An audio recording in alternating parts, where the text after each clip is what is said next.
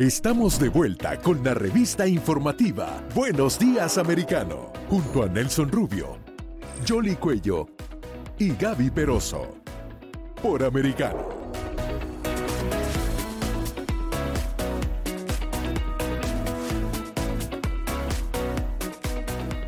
Y estamos de vuelta con todos ustedes en Buenos Días Americano y por supuesto a esta hora acompañándoles. Gracias a todos los amigos que están a través de las redes sociales. Un tema que, ciertamente ha preocupado mucho y es toda esta crisis que se está viviendo en la frontera México-Americana, la desesperación ahora.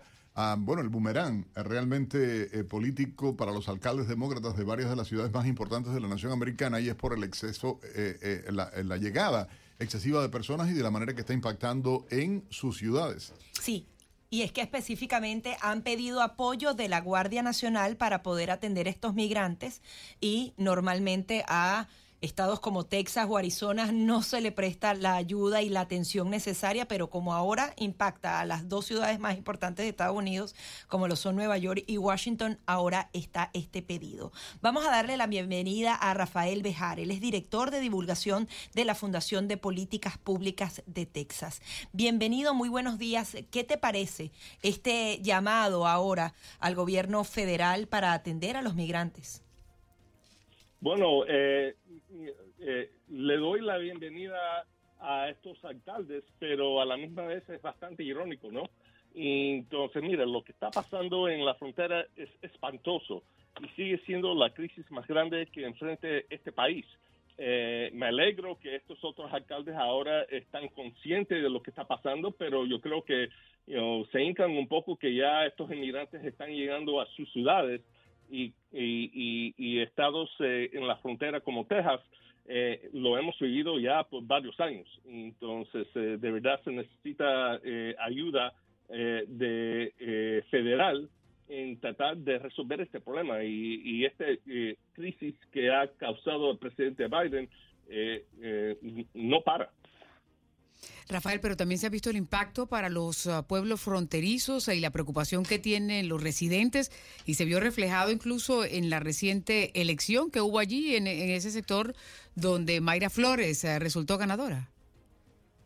Sí, entonces eso es lo que estamos viendo aquí en la frontera de Texas y que hay muchas personas eh, eh, que están viendo lo que está pasando eh, y de verdad eh, no están eh, satisfechos de la respuesta del presidente Biden y están buscando otras soluciones y están buscando otras alternativas que alineen mucho más a sus valores.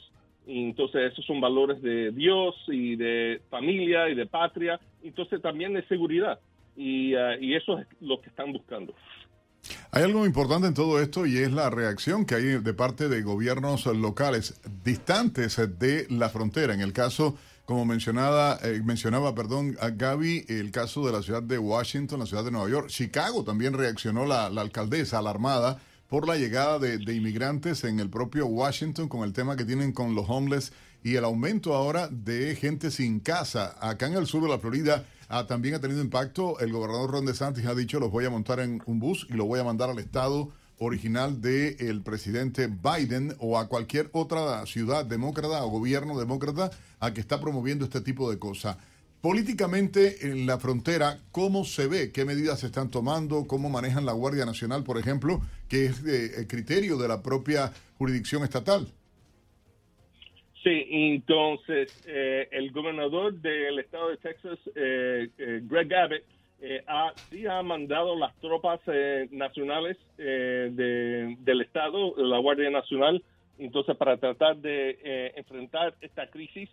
Y entonces y también el departamento de, de, policía y todo. Entonces pero ellos están con las manos atrapadas porque de verdad esto es parte de eh, eh, la responsabilidad del gobierno federal y el gobierno federal bajo de la administración Biden no está dejando eh, que estas tropas pueden ayudar en mantener y detener las, los inmigrantes que están cruzando ilegalmente.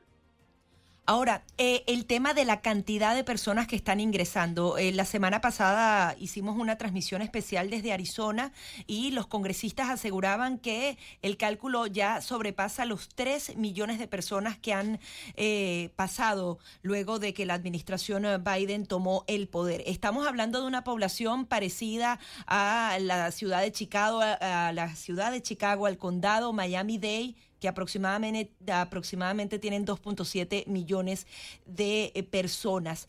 ¿Cómo vamos a darle cabida a tantas personas que no necesariamente tienen trabajo, ni las habilidades, ni tampoco tienen papeles para vivir aquí legalmente? Ya, yo no creo que podemos. Entonces, sí, aproximadamente 4 millones de inmigrantes indocumentados han cruzado la frontera desde que Biden asumió el cargo y esto incluye casi 3.2 millones que fueron detenidos y se estime que otros 800 miles de personas que entraron sin ser detectados.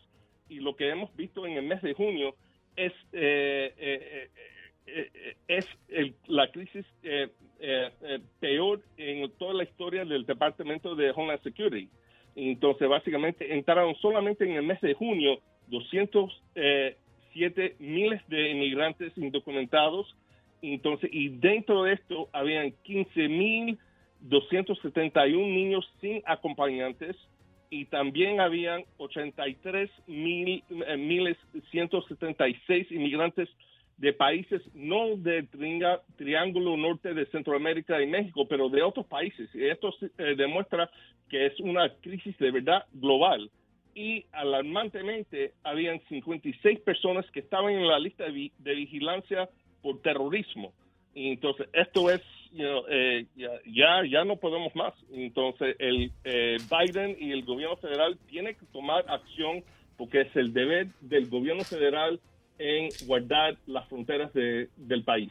Bueno, se hablaba de la construcción de, del muro y de poder bloquear algunos de los accesos. Parece que eh, al parecer la administración ah, eh, acaba de cambiar de opinión y estarían aceptando la construcción, sobre todo en el área de Arizona, de parte de, ese muro de contención. Eh, una de las crisis que también se está viviendo, Rafael, además de la cantidad de personas que están ingresando, es la droga y en particular el fentanilo, que está causando también una verdadera crisis en diferentes partes del país. tú eres parte del de, director de la divulgación de la Fundación de Políticas Públicas. ¿Hay algo más que se pueda hacer también sobre ese tema? Bueno, eh, eso todo viene de lo que está cruzando en la frontera. Entonces, hemos visto solamente en el mes de junio 621 libras de centanilo mortal que, fue, eh, que fueron incautados y 11.210 libras de metanfetamina. Esto es lo que está matando a nuestros niños. Eh, uh, y, y, es una cosa que es un problema que de verdad no tenemos control sobre la frontera. Y esto no puede ser.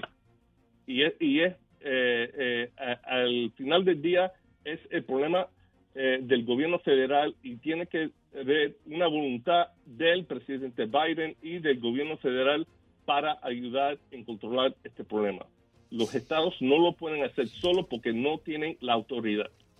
Claro, pero estaban pidiendo en, estas ciudades a la Guardia Nacional. el propio gobernador Abbott también ha tratado de establecer una serie de políticas para proteger, pero eh, indudablemente no es suficiente, ¿no? No es suficiente porque esas fuerzas no tienen la autoridad para detener inmigrantes que están cruzando la frontera. Ese es el problema. La política migratoria de la administración Biden es considerada por muchos eh, como errada a partir de, este tráfico. Hay intereses políticos, en opinión de muchos expertos, eh, claramente tratando de promocionar cosas como este voto sin ID, ah, ah, bueno, tantísimas cosas que han salido y, diferentes teorías, obviamente. ¿Considera usted que realmente esta política responde más a intereses eh, electorales o electoreros, por decirlo ah, de manera peyorativa incluso o realmente responde a una agenda humanitaria, abro cierro comillas? Bueno, eh, lo que sí te puedo decir es que pasar a la promesa de Biden de un sistema de migración justo y humano, eso no es lo que estamos viendo. Entonces, eh, de mi punto de vista, no es justo, no es justo para los ciudadanos que viven aquí en los Estados Unidos, muchos de ellos hispanos y latinos, y no humanos para los inmigrantes. Eh, a menos de 523 inmigrantes indocumentados han muerto en este año fiscal eh, cruzando, eh, intentando cruzar la frontera. Y eso incluye los 53 pobres que fueron asados por el calor en el remolque del camión de carga en las afueras de San Antonio. Entonces, yo sé lo que dice el presidente, pero eso no es lo que está pasando en la realidad. Entonces, eh, y según lo, eh, si hay un juego político atrás de esto, eh, no puedo comentar sobre esto, pero sí puedo decir que el derecho de voto pertenece solamente a los ciudadanos de los del país y no para otros. Sí, y estos remolques siguen pasando la frontera. Apenas eh, ayer se encontraron 94 personas que gracias a Dios se encontraron vivas, pero ha podido ser una tragedia aún mayor que la que ya conocimos. Muchísimas gracias por estar aquí. Muchas gracias. Rafael Bejar, director de divulgación de la Fundación de Políticas Públicas de Texas. Vamos a hacer una nueva pausa y enseguida más.